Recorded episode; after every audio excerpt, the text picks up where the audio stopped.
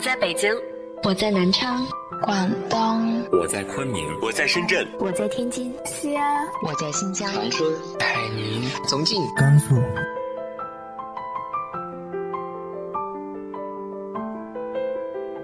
这里是 FM 幺八零八四，昨天的你的现在的未来，我是主播背着吉他的蝙蝠女侠。无论你在哪儿，这里都有我的温暖等你。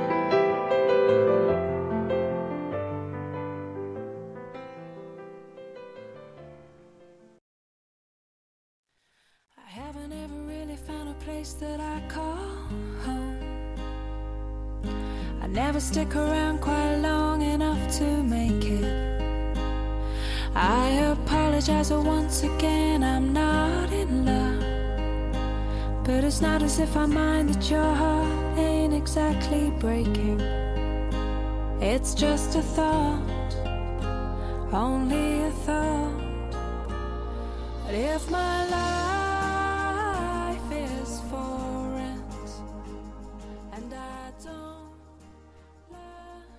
嗨，亲爱的你，晚上好。今天想和大家说一个很戏剧化的故事。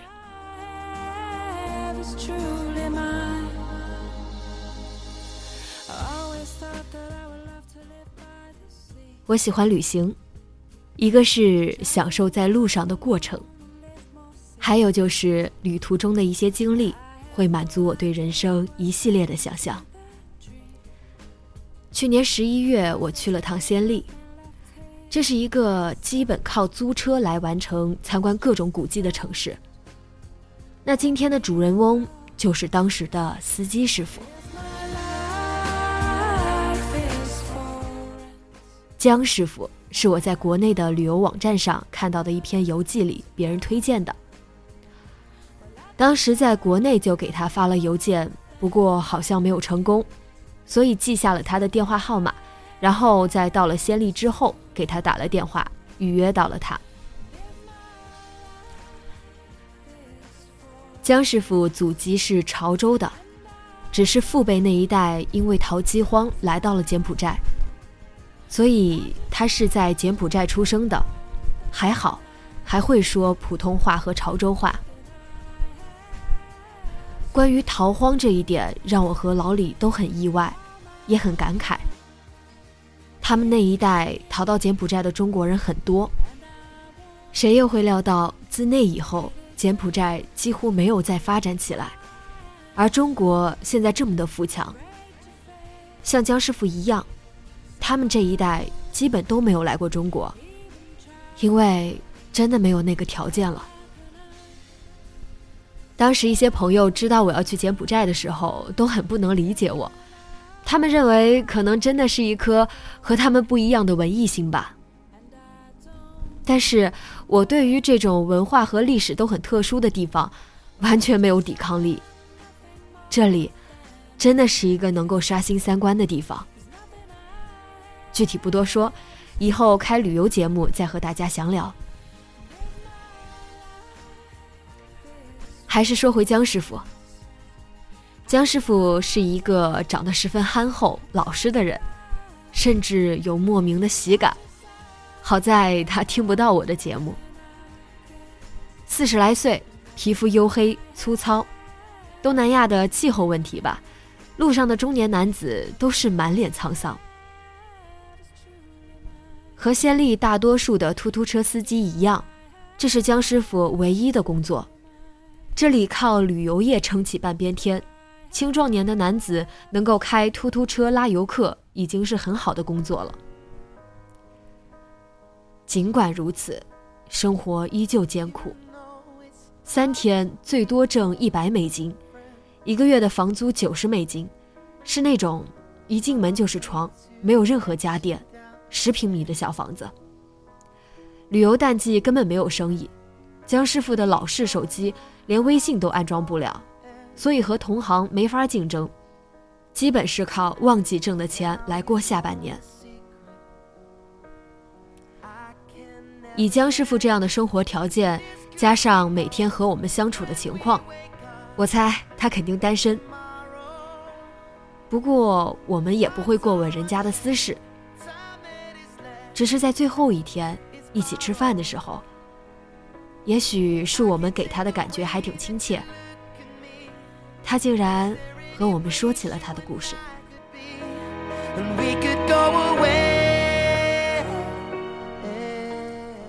原来江师傅结婚了，现在的这个妻子还是他的第二任老婆。我心里想，嚯，还是一情种。他突然眼角湿润起来，我也识趣的不再玩笑。我的前妻已经去世了，她也是和父辈一起过来的中国人。我现在的老婆也是。我们被迫离婚了，也有四年了。被迫离婚这四个字让我觉得很奇怪，但是总不好多问。如果他愿意说下去，我们会很乐意听。江师傅似乎陷入回忆，接着说：“是他的妈妈还有弟弟，逼着他和我离婚的。最后。”也是一直不让他和我联系，也恨过。可是如果他一个人生活的好转，能改变他们一家人的命运的话，我确实拖了他的后腿。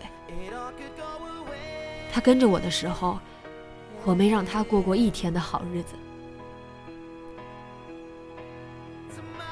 当时江师傅和妻子都还在金边生活，柬埔寨的首都。那里的消费更高，在那儿，有多少人能过得了好日子呢？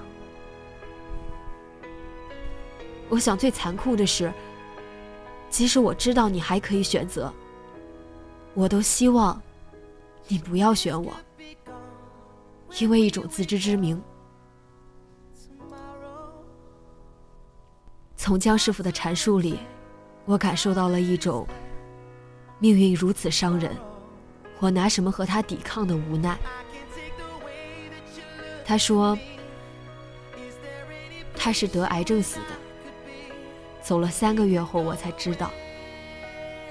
那时候我连手机都没有，从朋友那儿得知的消息。我已经那么久没见过他了，可从来没有想过再也见不到他。江师傅抹了抹眼泪，继续说：“离婚后，我就一个人来了暹粒。后来遇到了他家的帮工，说当时怎么都联系不到我。他在临死前，就是想见我一面，说对不起我。一直等，一直等，可也一直找不到我。最后闭眼的时候，还盯着门口。”希望我能出现。我当时真的很恨我自己，可是我却金边想给他上炷香，他的妈妈都不让。他始终觉得是我耽误了他女儿。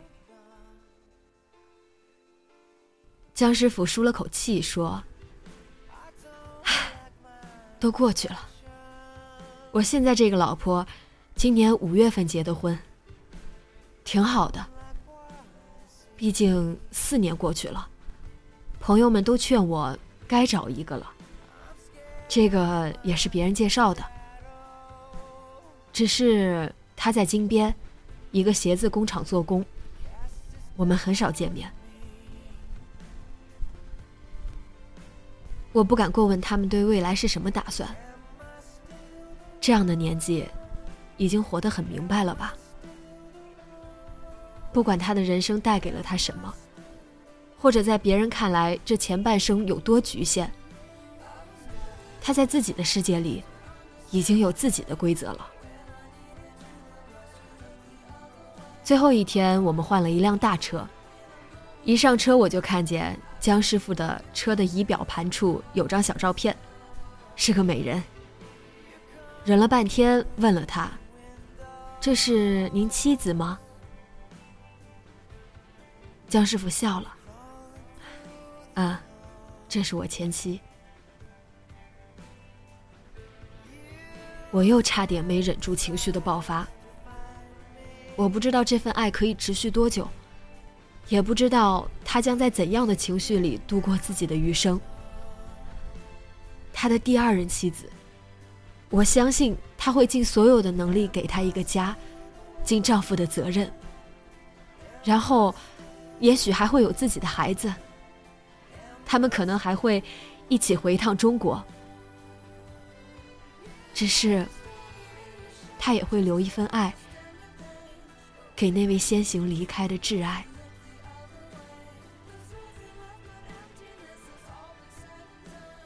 后来我在仙丽的大街小巷看到的车子，里面都会有一张照片，佛的画像。除了江师傅，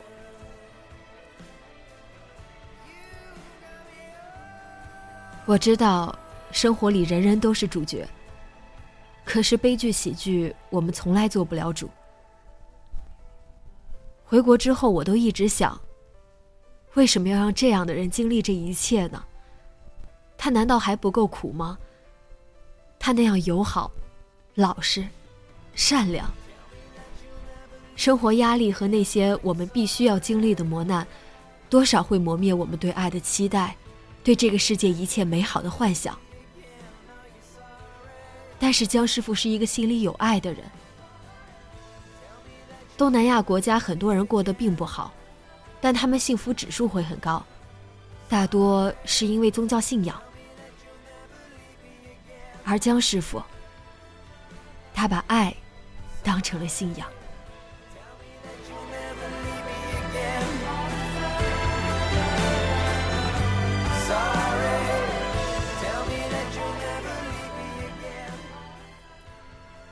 我相信很多活得比较坚毅的人。都会有自己的信仰，可以是一份职业，可以是一个天马行空的理想，也可以是一个人。江师傅是生活在底层特别典型的人，无论是在柬埔寨还是中国。可是，他也是一个很坚毅的唯爱主义者。我并不了解他们全部的故事，但是。我好像触碰到了这个故事里全部的爱。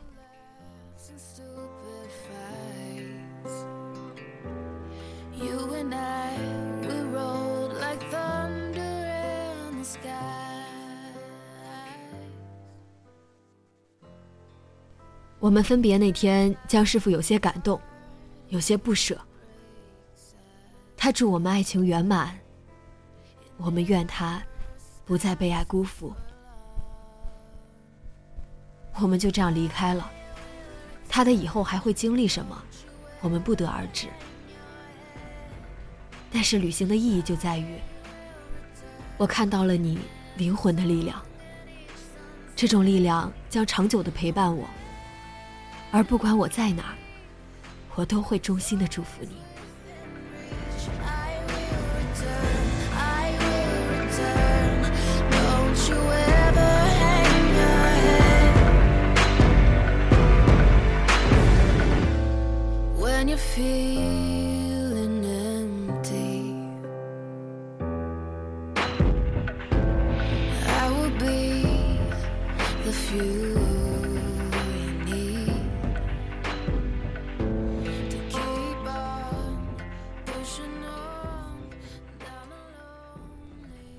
你有信仰吗？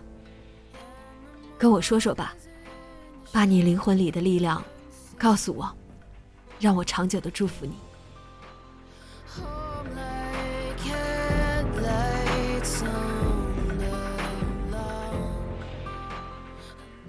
直接在本期节目下方评论，让我们来交流一下，你的信仰是什么？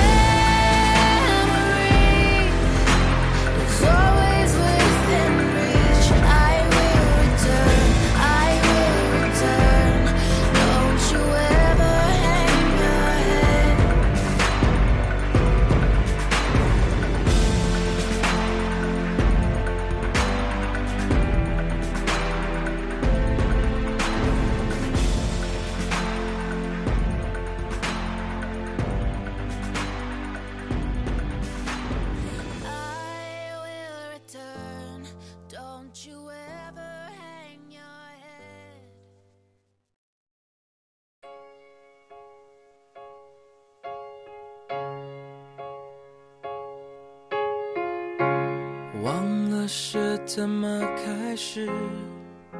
也许就是对你有一种感今天是来自于小许的邮件。女侠你好，我叫小许。记得第一次听你的节目是在一年多以前，那时候刚上大二，很喜欢你的声音还有节目。每次在回家的动车上都会听下载好的内容，然后度过七八个小时的车程。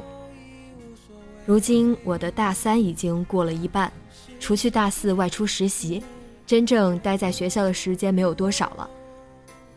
我想点一首陶喆的《爱很简单》，给我喜欢了很久的女生。我想对她说：“刘怡，今天是喜欢你的第三百零六天。我不知道我们之间有没有可能，但是我就是喜欢你。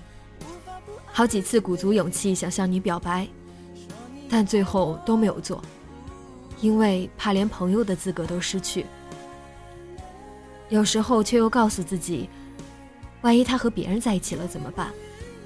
真是有够矛盾的。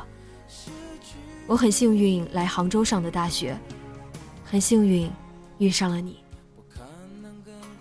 不管过多久，我还是希望牵手的人是你。我知道你会成为更好的自己，我也会的，加油！最后，希望女侠的节目一直做下去，越来越好。谢谢女侠，谢谢幺八零八四。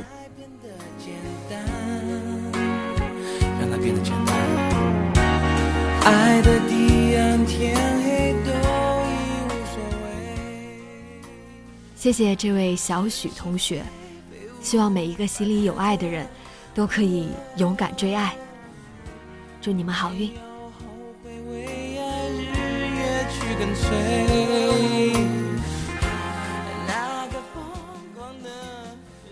今晚做个好梦，晚安。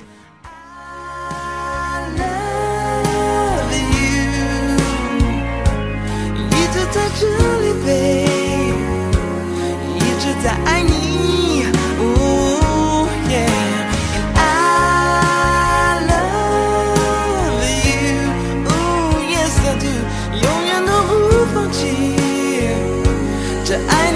爱